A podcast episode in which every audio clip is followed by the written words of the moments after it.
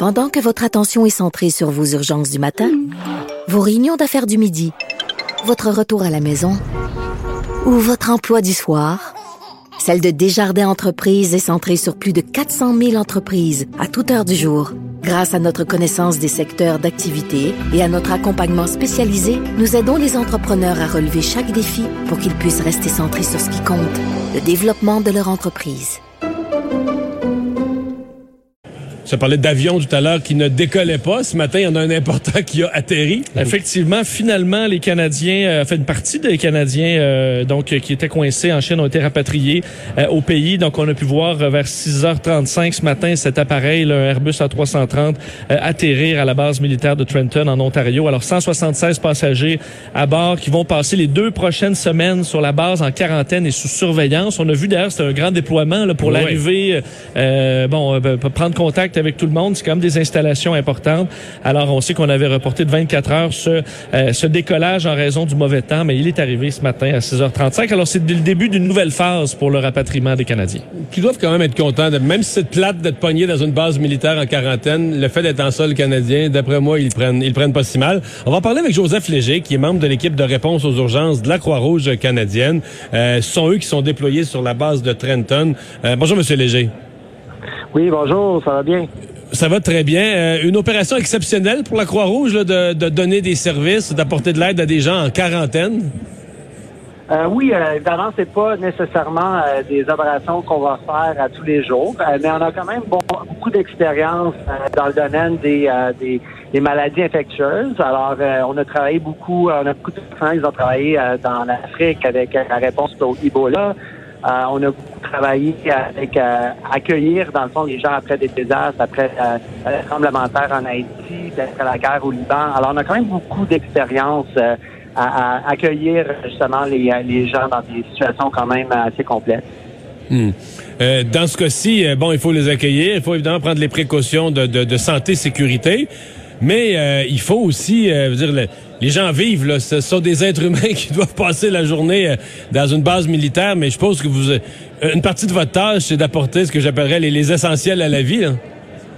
Ben, c'est exactement. Alors, vous avez vraiment compris 14 jours dans des dans des chambres. les familles, évidemment, on les garde ensemble.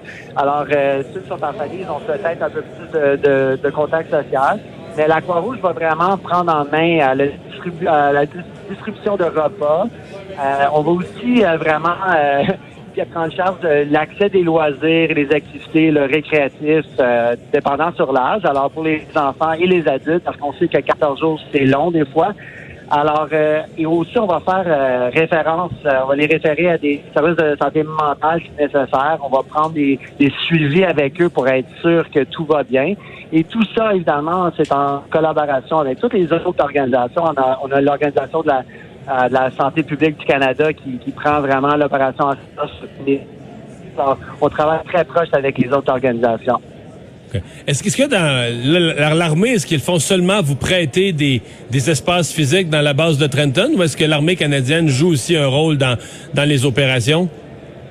Non, sinon, l'armée euh, canadienne euh, joue un rôle, un, rôle très important. On travaille avec eux. Mais euh, pour préciser exactement leur rôle, il va falloir prendre ces questions avec eux. Je ne veux pas dire quelque chose qui n'est pas nécessairement exact. Donc, il faudrait référer à eux, mais oui, ils sont, sont très impliqués. OK. Qu'est-ce que la Croix-Rouge a comme... Euh, parce que je suppose que vous autres, euh, la Croix-Rouge est une organisation respectée avec des bénévoles, des employés, des gens qui se dévouent. Euh, la dernière chose qu'on voudrait, c'est rendre ces gens-là malades eux-mêmes. Est-ce que ça, c'est une priorité, une obsession? Est-ce que c'est les employés et bénévoles eux-mêmes ont, des, ont ces inquiétudes-là? Oui, alors évidemment, on prend ça très, très sérieusement et on met une grande, grande importance à la santé et la sécurité de nos personnels. Alors, on prend premièrement le, les pas d'être sûr que nos bénévoles et nos employés sur le terrain, ils savent exactement dans quoi, dans, dans, quoi qu'ils rentrent. On va pas les, les mettre dans des situations euh, vulnérables sans leur euh, consentement. Mais de l'autre côté, on a des protocoles de sécurité très, très euh, précis là, qui sont sous la direction de l'Agence de santé publique du Canada et de la santé publique d'Ontario. Donc, tout le personnel de la Croix-Rouge qui sont en contact avec les individuels qui sont, qui sont, qui sont en, quarantaine, euh, ils vont porter de de protection individuelle dans la zone. Eux eux-mêmes sont en sont, sont euh, gardés en quarantaine mhm. aussi. Alors, faut, faut vraiment préciser que moi, je ne suis pas en contact avec ces gens-là. Alors, il y a les gens, euh, les membres de la Croix-Rouge sont, ben, eux, ils ne vont pas se, promener à, et, mélanger avec le public. Eux aussi sont en quarantaine. Oh, OK. Donc, les employés, les bénévoles, les gens qui ont accepté d'aller travailler dans cette, je vais appeler ça une mission, vous allez me prêter le mot, là, à cette mission-là à Trenton, ne peuvent plus eux-mêmes, pourraient pas aller dans un party de famille dimanche, là. non, c'est ça qu'on veut vraiment préciser au public, que les gens, on comprend que dans des situations comme ça, il y a beaucoup d'inquiétudes et il y a beaucoup de pas des rumeurs, des spéculations qui se promènent. On veut vraiment être clair que l'Agence la, de la santé publique de Canada a vraiment pris des mesures très non, Je comprends. Non, je comprends. je, je remets pas ça en gauche. Je comprends les précautions. C'est juste que ça, ce que ça nous dit à nous qui entendons ça pour la première fois, c'est que les gens qui, les gens qui font ce deux semaines-là, c'est un, comme on dit, c'est un coup, un coup de collier de dévouement, là. Oui, c'est incroyable parce qu'il faut aussi comprendre que c'est pas seulement des employés, mais c'est aussi des bénévoles. Alors, c'est des gens qui euh, ils se mettent euh, c'est vraiment ça la Croix-Rouge. Alors, c'est un organisme humanitaire et c'est des gens qui vraiment ils prennent ça très au sérieux. Mais c'est sûr que nous autres, euh, on, prend la sécurité très très sérieusement et ils sont protégés autant qu'il est possible dans, ces cas-là. Et eh, Monsieur Léger, merci d'avoir pris le temps de nous parler aujourd'hui. Ben, J'apprécie beaucoup. Merci. Joseph Léger, qui est porte-parole de la Croix-Rouge canadienne. Ouais. C'est quand même quelque chose. Pour un bénévole, c'est un pensée si bien. Tu dis, OK, moi, je m'en vais m'enfermer deux semaines, rendre service à des gens malades, je peux plus sortir, je peux plus voir. Moi-même, je peux plus être en contact avec le. Je me mets en quarantaine, je peux plus être en contact avec des gens de l'extérieur. Oui. Et la quarantaine veut pas, on dit c'est 14 jours, mais dépendamment de s'il y a des cas aussi, là. Ouais. cas, puis ça commence à un moment donné, il va falloir allonger cette quarantaine. Puis d'ailleurs, on apprenait aujourd'hui l'hôpital de Wuhan, euh, petite étude sur pour comment 40 membres du personnel sont, ont contracté le coronavirus dans les premiers jours de l'épidémie. On était à analyser un peu ce qui s'est passé, mais on s'est rendu compte que la gestion d'une épidémie là, dans les débuts, c'est très important parce que c'est quand on n'a pas levé notre garde encore que, les membres du personnel euh, sont contractés. Entre autres, certains patients qui ont contaminé 10 personnes, alors que normalement, c'est la moyenne est 2,2 pour cette euh, pour ce genre de coronavirus. Alors certains en ont contaminé 10 en début d'épidémie. Alors particulièrement sur le personnel de la santé, c'est un danger qui est présent donne l'occasion de revenir sur le cas hier dans l'émission. On savait plus le docteur euh, Lee Wanling, oui. celui qui, qui, a été le premier à dénoncer la situation qui se l'est fait reprocher par le gouvernement, la police là-bas. Euh, hier matin, il était décédé. Hier, pendant notre émission, tous les médias du monde entier se sont mis à questionner. Il y a des nouvelles venant de la Chine comme quoi il serait dans un état critique, pas décédé. Plus tard en soirée, malheureusement, la nouvelle de son décès a été confirmée. Je, ne sais pas qu'est-ce qui s'est passé, d'où est venu le flou. Là. Mais, d'ailleurs, ça, ça, cause quand même tout un émoi. Là. Euh, c'est devenu un peu un héros euh, chez beaucoup de Chinois, euh, dénonçant Et le à l'international aussi, dans le monde médical. Effectivement, parce que ça, c'est un rappel d'un régime autoritaire qui veut contrôler l'information. C'est comme le cas parfait. Euh, alors, on disait... Mais c'est drôle, on avait cette discussion-là ce matin avec des gens à TVA. Là, j'étais avec des collègues, des gens qui travaillent dans l'information.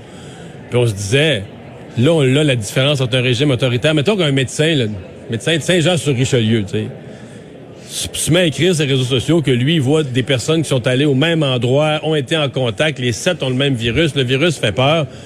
même si la police et le gouvernement menaçaient de se taire, je veux dire, c'est fini, là, tu comprends, les médias, euh, TVA, Radio-Canada, les journaux, euh, tout le monde est parti avec la nouvelle, puis va reposer des questions, va poser des questions à d'autres.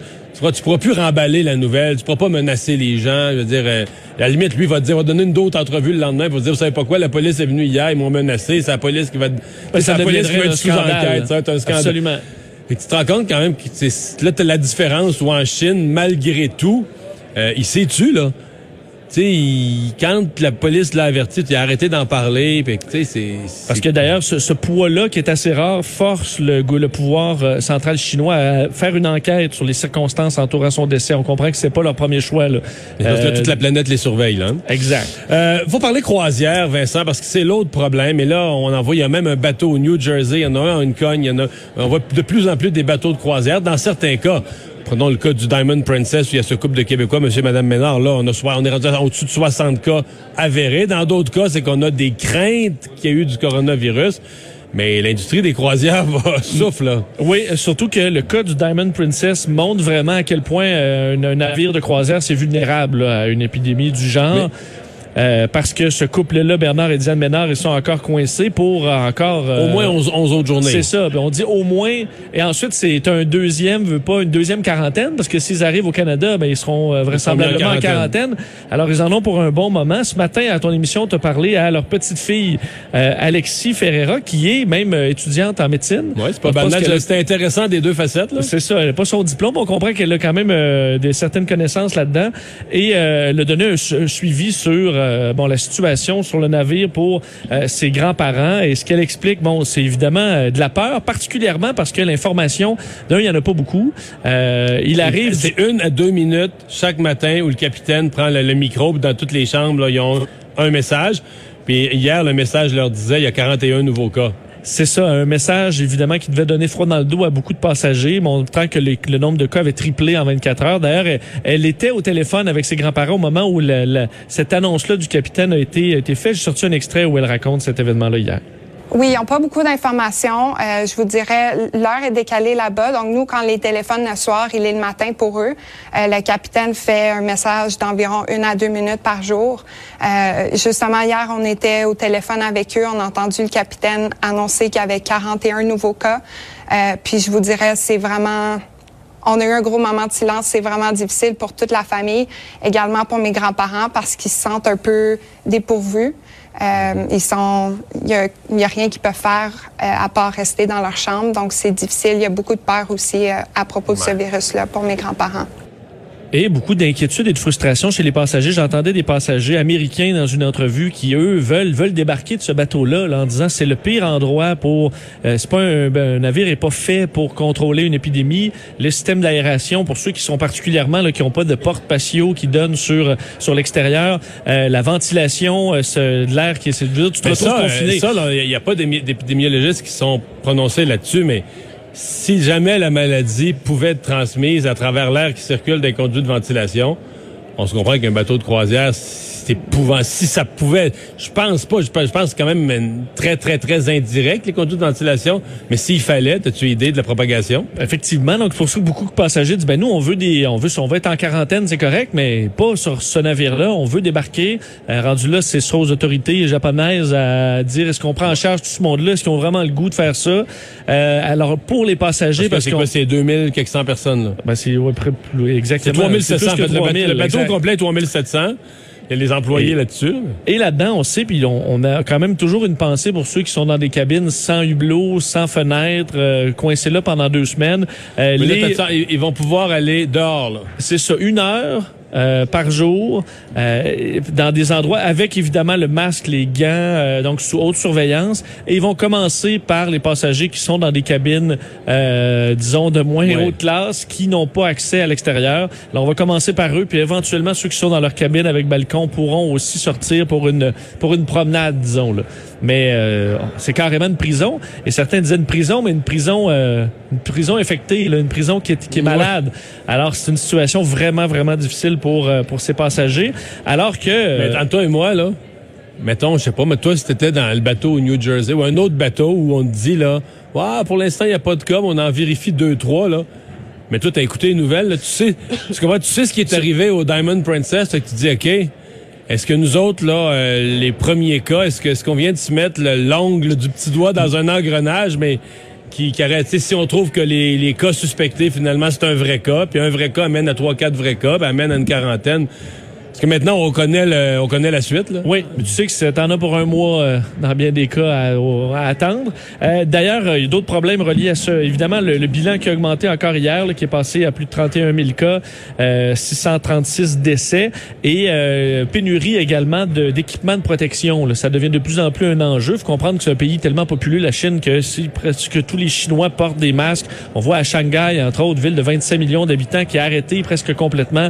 Tout le monde sort avec des masques le personnel médical aussi en passe beaucoup. Alors les masques, les combinaisons, les gants, on est vraiment dans une situation difficile, de sorte que l'OMS va, va, va euh, parle aux fabricants, donc ceux qui sont dans les chaînes d'approvisionnement pour essayer de s'assurer que ce soit livré tout ça sans délai. Mais ça commence à être un enjeu important. Et si on commence à manquer d'équipement par endroit et que l'épidémie s'étend à d'autres pays, par exemple, qui sont moins bien équipés, ça pourrait être euh, difficile.